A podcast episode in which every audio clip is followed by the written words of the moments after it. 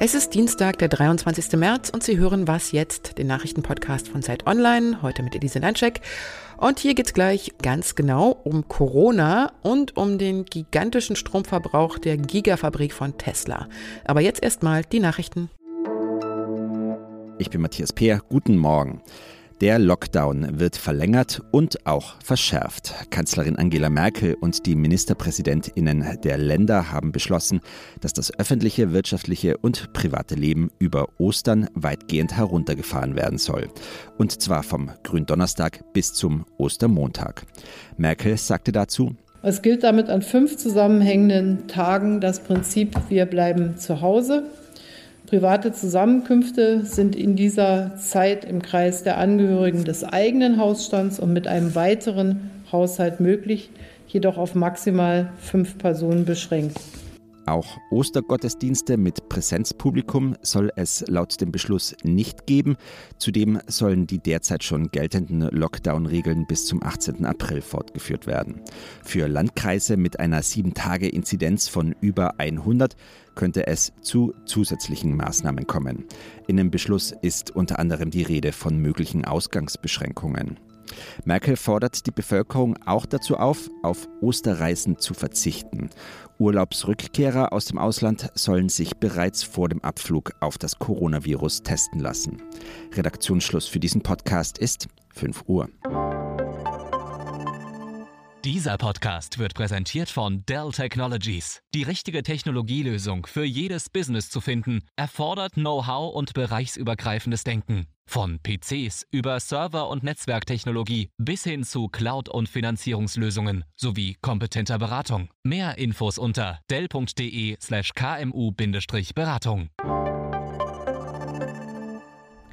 Sie haben es ja gerade in den Nachrichten gehört, weil die infizierten Zahlen wieder steigen, soll der Lockdown verlängert werden.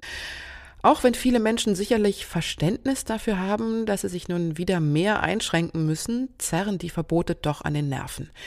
Denn das Vertrauen der Bevölkerung, dass die Regierung das schon irgendwie richten wird und dass man sich auf Notfallpläne und Lösungsideen irgendwie verlassen kann, ist schon sehr beschädigt. Stichwort funktionierendes Homeschooling oder das Hin und Her beim Impfen. Tilman Steffen ist Politikredakteur bei der Zeit. Er beschäftigt sich mit der Corona-Politik der Bundesregierung und der Stimmungslage in der Bevölkerung. Hallo Tilman. Hallo Elise. Der vielleicht geplante Osterurlaub kann jetzt eigentlich auch wieder bei den meisten gestrichen werden. Dabei war ja Ostern vorher für viele so ein Lichtblick. Tillmann, was macht das mit den Leuten? Ja, ähm, das hat schon gewissermaßen eine äh, demotivierende Wirkung, die sich schon so ein bisschen auch in den letzten Wochen gezeigt hat. Ne? Also, und jetzt am vergangenen Wochenende, da gab es äh, Umfragen, denen nach tatsächlich äh, eine Mehrheit der Menschen dafür war, Hotels und andere Beherbergungsbetriebe unter bestimmten Bedingungen auch wieder zu öffnen und damit ja quasi auch sowas wie Osterurlaub zuzulassen. Ähm, nur ein Viertel der Menschen war der Meinung, dass die Hotels und die Ferienwohnungen geschlossen bleiben sollten. Ähm, ähnlich sieht es bei der Öffnung von Außengastronomie aus. Auch viele Menschen oder immer mehr Menschen sind dafür, das zu machen. Da spielt sicherlich das Frühjahr eine Rolle. Ähm, die allgemeine Stimmung einfach ähm, und natürlich auch die Pandemiemüdigkeit, die wir einfach seit einiger Zeit schon haben. Hm, aber hast du das Gefühl, es ist schon noch Verständnis da, also gerade mit Hinblick auf die Zahlen, die ja immer weiter ansteigen?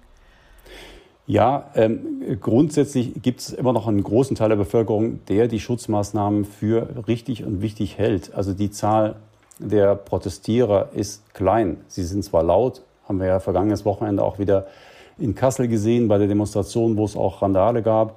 Ähm, aber im Grunde genommen wird das alles noch unterstützt. Und die Leute haben schon ein Einsehen. Aber ähm, mehr und mehr stellen sich die Menschen auch die Frage, wo gibt es Bereiche, wo man lockern, wo man kontrolliert lockern, mit Tests flankiert lockern und öffnen könnte. Museen, Theater, Kinos sind da so Stichpunkte. Und es gab ja auch schon Modellprojekte dieser Art. Ne? Vergangenes Wochenende haben in Berlin die Philharmoniker gespielt. Man konnte in Kultureinrichtungen gehen. Die Säle waren nur sehr gering besetzt. Es wurde getestet, der Zugang wurde reglementiert, aber man hat das gemacht, um einfach mal zu untersuchen, geht das, ähm, wie problematisch ist das, wie gut ist es realisierbar, um vielleicht auch sowas wie einfach ein Modell zu schaffen für Öffnungen, die vielleicht in den nächsten Wochen und Monaten dann doch möglich werden. Was ist denn die Gefahr dabei, wenn das Vertrauen der Bevölkerung in die Regierung verloren geht? Also das hört man immer wieder äh, von den Länderchefs. Mir ist da jetzt besonders im Rainer Haseloff aus Sachsen-Anhalt in Erinnerung, der sagt, wir brauchen nachvollziehbare äh, Beschränkungen. Äh, ansonsten gehen uns die Leute von der Stange. Ne? Und mehr und mehr hört man das ja oder erlebt man das ja auch im eigenen Bekanntenkreis. Da wird eben dann doch irgendwo eine Kellerparty oder ein Gartentreff gemacht oder man trifft sich irgendwo im Verborgenen. Ähm, die Leute suchen sich einfach Schlupflöcher ähm, oder wie jetzt ja im hinsichtlich der Osterferien auch deutlich geworden ist, sie fliegen nach Mallorca. Hm, hm, hm. Was äh, könnte denn die Regierung tun, um das Vertrauen zurückzugewinnen? Momentan hat man immer noch das Gefühl, da herrscht eine große Hilflosigkeit. Ne? Ich glaube, die Leute brauchen einfach ein Signal, es geht in die richtige Richtung. Wenn kleine kontrollierte Öffnungen ermöglicht werden, wird die Disziplin steigen, die notwendigen Schließungen noch mitzutragen. Ich glaube, das ist der Punkt, der ein bisschen zu wenig, ein bisschen ausgeblendet wird in den momentanen Maßnahmen und Diskussionen. Vielen Dank, Tillmann. Gerne, Elise.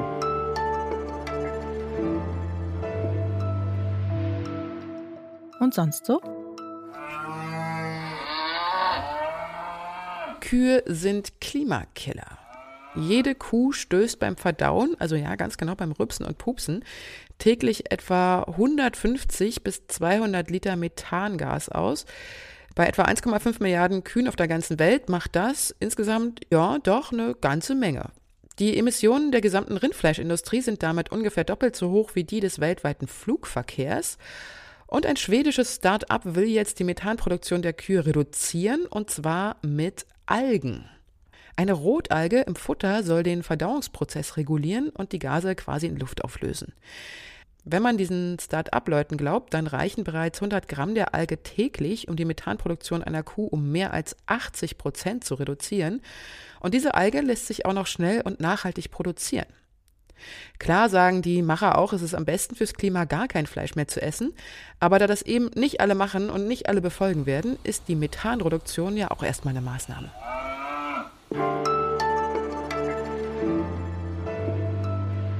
500.000 Elektroautos sollen im brandenburgischen Grünheide in Zukunft jedes Jahr vom Band rollen, wenn die Fabrik dann erstmal genehmigt ist. Momentan wird er auch ohne Genehmigung weitergebaut. Und nicht nur die fertigen Autos werden dann für ihren Antrieb Strom verbrauchen, sondern auch der Bau der Fabrik und die Herstellung der Autos benötigt sehr viel Strom. Nun hat Elon Musk angekündigt, dass er dafür ausschließlich Ökostrom nutzen will, also Strom aus Sonne oder Wind. Und Windräder gibt es ja in Brandenburg sehr viele. Die freie Autorin Melanie Croyer hat für Zeit Online zu dem Thema recherchiert. Hallo Melanie. Hallo. Kann denn das Land Brandenburg den Strombedarf von Tesla überhaupt decken? Die Kurze und einfache Antwort ist ja, das Land Brandenburg kann den Strombedarf von Tesla decken. Es gibt wirklich viele Windkraftanlagen hier, es gibt auch einiges an Solar und da passiert auch immer mehr. In den letzten Jahren wurde da sehr viel investiert. Ähm, die, das Problem ist allerdings, dass der Strom, der hier vor Ort erzeugt wird, ja auch nicht sofort vor Ort verbraucht wird. Das heißt, es ist jetzt nicht so, dass eine, eine Windkraftanlage, die fünf Kilometer von der Gigafactory entfernt steht, auch den Strom für eben diese Gigafactory liefert, sondern die speisen das erstmal alle gemeinsam ins Stromnetz ein. Und dann kann Tesla ähm, sich das an der Strombörse kaufen, so wie alle anderen auch. Äh, welche Probleme ergeben sich denn vielleicht daraus? Also es gibt ja in Brandenburg auch viele Bürgerinitiativen, die gegen neue Windkraftanlagen zum Beispiel sind. Ne? Welche Probleme siehst du da? Wenn neue Windkraftanlagen entstehen in den nächsten Jahren, äh, was sie auch müssen, weil in das Problem ist, dass Brandenburg ähm, schon so lange in Windkraft investiert ist, dass viele der Anlagen jetzt einfach schon ziemlich alt sind. Das heißt, in den nächsten drei bis vier Jahren wird ungefähr ein Drittel von denen aus der EEG Vergütung rausfallen und dann müssen sie diese halt entweder ähm, umbauen, also aktualisieren, indem sie da neuere, größere Anlagen hinstellen. Oder sie müssen neue Anlagen bauen, um eben den Bedarf zu decken, der ja auch immer größer wird, weil nicht nur Tesla, sondern auch andere Firmen sich ansiedeln. Auch Berlin hat einen großen Bedarf an Strom, gerade an Erneuerbaren. Und da wird in den nächsten Jahren noch einiges auf die Leute zukommen.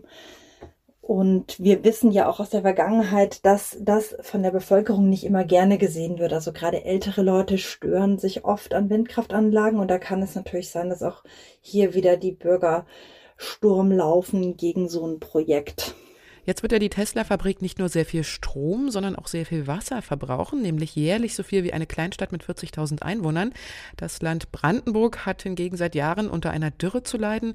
Ist das Wasserproblem immer noch das größere Problem? Ja, Wasser ist definitiv ein Problem von, von Tesla und in Brandenburg.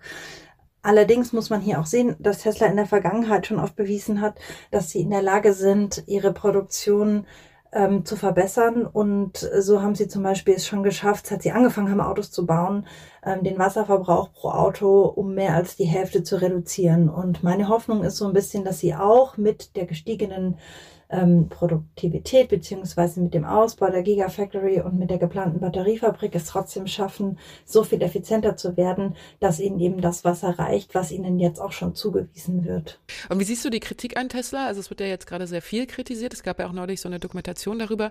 Äh, ist das überzogen oder ist das gerechtfertigt? Äh, Tesla ist bekannt dafür, dass sie sich nicht unbedingt an die Spielregeln halten. Und das ärgert ziemlich viele Leute. Und ähm, ich finde das grundsätzlich erstmal nichts Schlechtes. Ähm, ich denke, es ist eigentlich ganz gut, wenn uns hier mal gezeigt wird, dass man auch schneller sein kann, dass man nicht so bürokratisch sein kann. Und äh, wenn das eben Schule macht, dann halte ich das eigentlich für ganz gut. Ich habe nur dann ein Problem damit, wenn am Ende demokratische Grundwerte dabei verletzt werden. Das sollte natürlich nicht passieren. Vielen Dank, Melanie. Gerne. Und das war was jetzt für heute. In unserem Update um 17 Uhr hören Sie meine Kollegin Simone Gaul mit weiteren Nachrichten. Schreiben Sie uns, wenn Sie Fragen haben oder Lob oder Kritik loswerden wollen, unter wasjetzt.zeit.de. Und auf www.zeit.de können Sie sich auch für den neuen Was Jetzt Newsletter anmelden. Da finden Sie nochmal alles Wichtige des Tages auf einen Blick. Tschüss, sagt Ihre Elise Landscheck.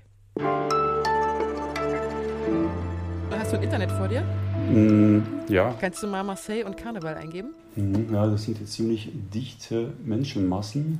Wenn ich weiß, dass das komplett illegal ist, wird mir dabei eher schlecht.